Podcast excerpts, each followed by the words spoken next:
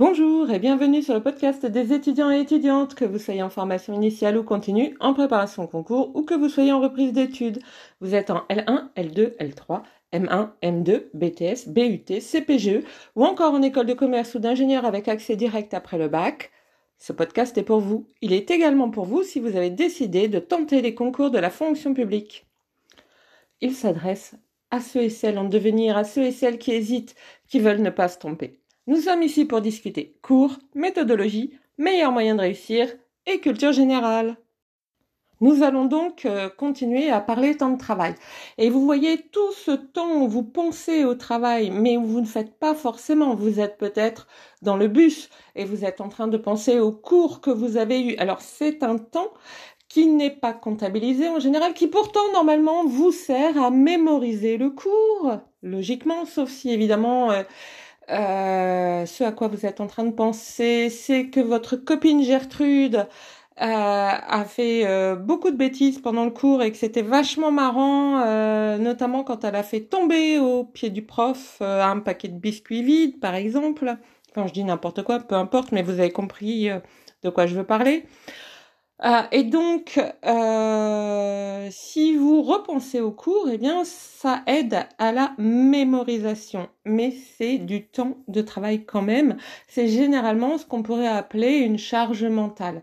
Alors, il ne faut pas croire que cette charge mentale, elle varie parce que vous êtes en première année ou en cinquième année. Euh, enfin, elle peut varier d'un individu à l'autre, ça c'est évident. Euh, mais ce n'est pas parce que vous êtes en première année que la charge mentale est moindre que si vous êtes en cinquième année. Et inversement également. Et c'est là où il faut faire très attention. Il faut faire très attention parce qu'il existe en fait une représentation sociale qui est que, euh, alors c'est très divisé en deux. Euh, si vous êtes en université, on pense généralement, enfin on pensait il y a encore une dizaine d'années, voire une vingtaine d'années, que la charge mentale était plus dure en première et deuxième année, par exemple, euh, qu'en euh, DESS à l'époque, donc aujourd'hui on dirait Master 2. Euh, aujourd'hui on a plutôt tendance à croire que c'est l'inverse. J'ai personnellement tendance à croire, mais c'est personnel, que chaque année, chaque année est euh, équivalente parce que en première année on veut réussir. Sa première année on veut prouver quelque chose. Alors, euh, évidemment euh, les cadors qui ont eu le bac avec 18 de moyenne se disent peut-être qu'ils vont l'avoir les doigts dans le nez. Et puis ils ont les premières notes à l'université s'ils ne sont pas en prépa et s'ils ne sont pas déjà en école. Et là ils vont peut-être s'apercevoir que ah bah c'est pas tout à fait pareil euh, donc en L1, euh, la difficulté elle est de passer en, deuxième année. Euh, en deuxième année, la difficulté elle est évidemment de passer en troisième année. et en L3, il y a une difficulté qui est double.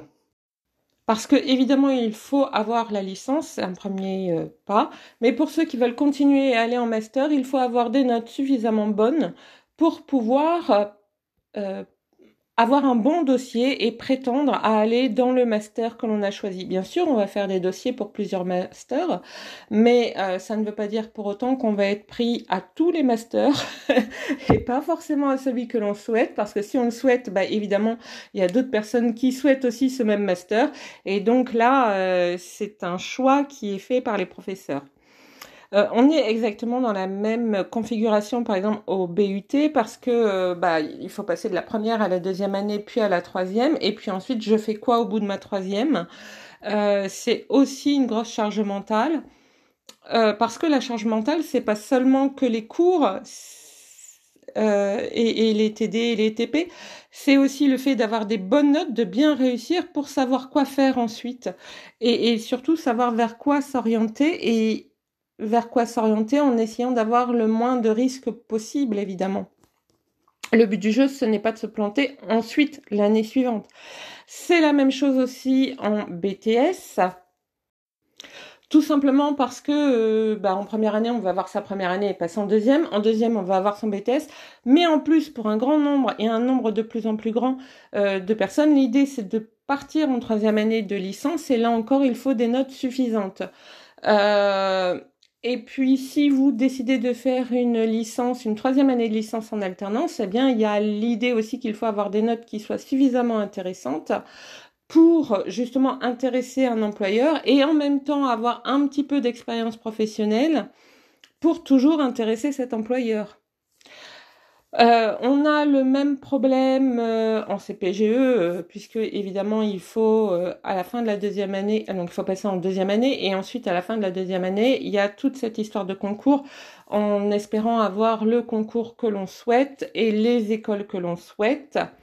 Et on a exactement la même chose aussi en master, parce que en master, en master 1, on a l'impression d'être un peu protégé, mais on voit pas forcément toujours ce vers quoi on va. Euh, parfois, on a du mal à comprendre la façon dont c'est organisé. Euh, et en master 2, on a une charge mentale parce que d'une part, on veut le master absolument, c'est évident, parce que sinon c'est deux ans pour rien. Et puis, euh, en plus de ces deux ans, il y a l'idée qu'il faut trouver un travail à la sortie, parce qu'avoir un master et rester au chômage, c'est pas intéressant, évidemment. Et je vous avoue que j'ignore un peu euh, s'il y a du stress par rapport à trouver du travail euh, après une école de commerce ou d'ingénieur avec accès direct après le bac. Je pense que la difficulté, elle est plus quand vous avez la prépa intégrée au niveau de la première et deuxième année pour euh, vraiment intégrer donc l'école à mon avis, ici, c'est très stressant. Et puis, pour avoir le diplôme de l'école, ça doit être très stressant. Et puis, comme en général, une école a une vie, euh, entre guillemets, en dehors de l'école, euh, il faut à la fois euh, travailler suffisamment vite et bien pour apprendre les cours, faire les devoirs, les TP, les TD, et en même temps avoir du temps pour participer à tout ce que propose l'école, tous les événements proposés par l'école, et puis euh, éventuellement euh, soi-même organiser des événements. Donc on voit bien que là aussi c'est compliqué. Néanmoins, la charge de travail et la charge mentale, elles vont ensemble parce que euh, c'est compliqué de se dire j'ai beaucoup à faire, etc. et de rester assis et pourtant, on est bien obligé. Hein. Si vous êtes dans le bus, euh, c'est pas parce que vous allez marcher que ça va aller plus vite. D'autant plus qu'on peut avoir l'impression de temps en temps d'être incompris. C'est-à-dire que parfois, dans certaines licences, vous avez très peu d'heures de cours. Mais ce n'est pas parce que vous avez très peu d'heures de cours et très peu d'heures de TD ou, et ou de TP euh, que vous n'avez pas forcément beaucoup de travail. Euh, vous pouvez avoir 12 heures de cours dans certaines licences, dans certaines années de licence. Alors vous vous dites, oh bah finalement elle fiche rien, quoi, ou il fiche rien. Sauf que en réalité, il y a beaucoup de devoirs, beaucoup de choses qui sont demandées, qui ne sont d'ailleurs pas toujours euh, verbalisées. Hein, euh, on vous a donné le, le, jour où on vous a présenté la licence, on vous a donné un document de 60 pages, par exemple, avec une bibliographie. Les 60 pages, ce n'est qu'une bibliographie, et on vous dit voilà, c'est ce qu'il faut lire pour la première année. Et là, vous vous dites, ah ouais, d'accord. Alors j'en rigole, mais vous comprenez bien que si vous avez 60 pages euh, en Times New Roman euh, et en 12 euh, de livres à lire, il y a du boulot, même avec 12 heures de cours seulement par semaine. Donc parce que à chaque fois ça veut dire faire une fiche de lecture et, euh, donc, forcément, ça ne veut pas dire seulement les lire, ça veut dire aussi analyser, analyser le travail en interne, enfin le livre en interne, analyser le livre en externe. Et donc, forcément, euh, c'est du travail. Malheureusement, les gens autour de vous, ils ont tendance à regarder le nombre d'heures effectives en face à face vis-à-vis d'un prof, et donc ils se disent, bah finalement, il ou elle ne travaille pas beaucoup. Euh, et d'où le fait que parfois, bah, vous pouvez avoir euh, de la famille qui va vous dire, bah tiens, tu peux faire ça, tu peux faire ça, tu peux faire ça, et ça rajoute à votre charge mentale si vous ne savez pas dire non. Ceci dit, donc, je vous ai dit le plus possible d'enregistrer tout ce qui vous passe par la tête pendant que vous êtes en train de penser à tout ça, parce que derrière, vous allez pouvoir en faire des notes. C'est-à-dire qu'une fois que vous serez, par exemple, vous êtes dans la rue, vous pensez à des choses, vous enregistrez. Ça va vous permettre ensuite, une fois que vous êtes chez vous, de prendre des notes, au moins sur ce qui est important. Évidemment, il y a toujours des choses auxquelles vous pensez euh, quand vous êtes en train de marcher pour aller vers votre cours qui ne sont pas forcément importants, mais il y a des choses qui sont importantes. Et donc ces choses importantes, il faut les noter. Ça peut être juste se dire euh, tiens il faut que je vérifie ça. Ça peut être euh, tiens le livre là euh, en interne j'avais écrit ça mais il faut que je rajoute ça par rapport au cours parce que le prof l'a dit et que effectivement ça me semble assez juste. Heureusement que j'avais déjà lu le bouquin par exemple. Et puis ça peut être ah oui puis il faut que je fasse tel exercice. Euh, vous voyez des rappels de ce style.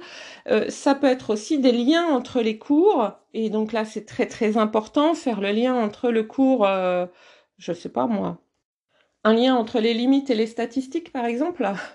je prends quelque chose d'assez simple.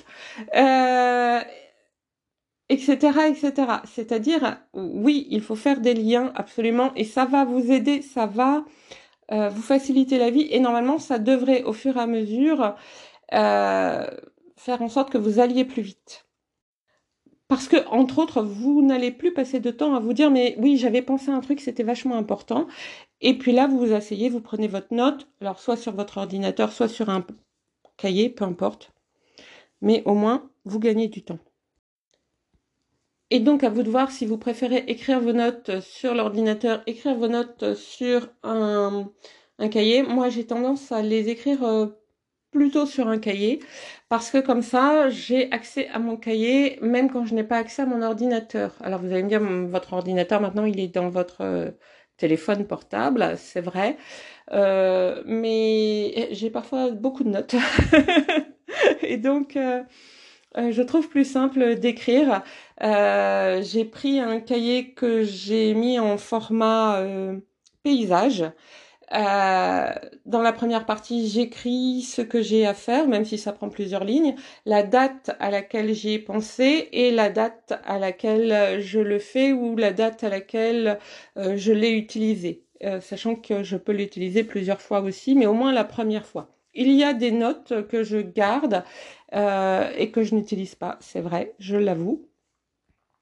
ou parfois je vais l'utiliser, mais deux ou trois ans plus tard, ça arrive aussi. Et sur l'ordinateur, ça veut dire aller sur le euh, logiciel spécifique, ça veut dire derrière euh, aller à l'endroit, trouver le bon endroit, etc. Donc je trouve que c'est plus simple d'avoir mon cahier et mon cahier, je peux l'avoir partout et n'importe où en fait. Euh, je peux partir en vacances avec, vous voyez, je pars pas avec mon ordinateur forcément. Hein, mon ordinateur de travail, il reste au travail. Et donc, c'est ce que je disais tout à l'heure, enfin non, la fois dernière, si vous additionnez votre temps de travail effectif, là où vous êtes réellement, puisqu'on sait très bien que parfois vous n'êtes pas forcément en cours, euh, donc votre temps de travail effectif, plus le temps que vous mettez à y penser, y réfléchir, plus le temps où vous faites vos devoirs, où vous apprenez vos cours, etc., ça vous donne une idée un petit peu de ce que vous faites et du temps de travail effectif.